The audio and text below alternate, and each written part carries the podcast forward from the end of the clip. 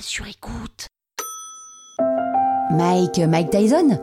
Ça vous met la puce à l'oreille, non Vous écoutez Krusty Celebrity, le podcast qui parle de. Bah, enfin, de célébrité, quoi.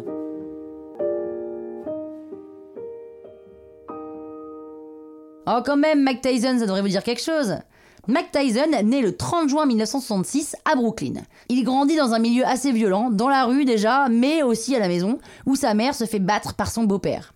Dès 8 ans, il tombe dans la délinquance, donc il est envoyé en maison de correction où il est repéré par le gardien, un ancien champion de boxe.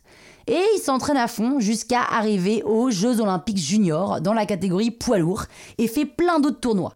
En 1984, il passe professionnel et il est plutôt petit hein, pour un poids lourd, 1m78, mais ça n'empêche pas de tout déchirer. Il bat ses adversaires un par un. En même temps, ses 100 kg de muscles compensent plutôt bien ses 1m78.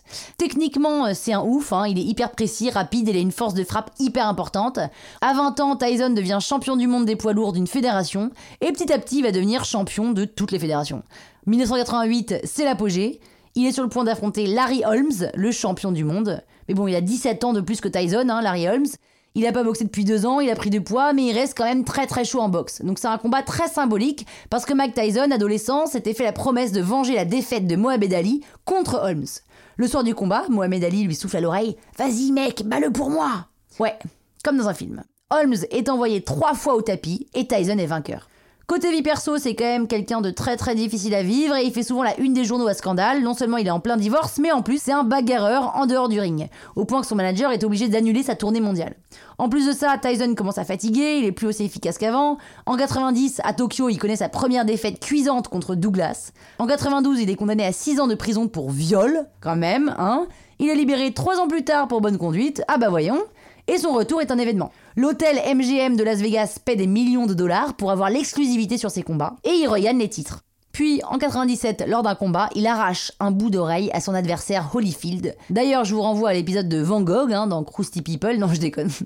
Il est disqualifié, doit payer 10% de sa bourse à Holyfield, soit 3 millions de dollars, et il est suspendu pour un an. Dans les années 2000, Tyson est moins efficace et au bout d'une énième défaite, il annonce qu'il se retire. Aujourd'hui, plus rien à voir, Mike Tyson fait du divertissement, one-man show, présentation de jeux TV, apparition dans des clips dans des films, et il est végétalien en plus. Ouais, ça c'est de l'info, hein Croustille, hein La toile sur écoute. Even when we're on a budget, we still deserve nice things.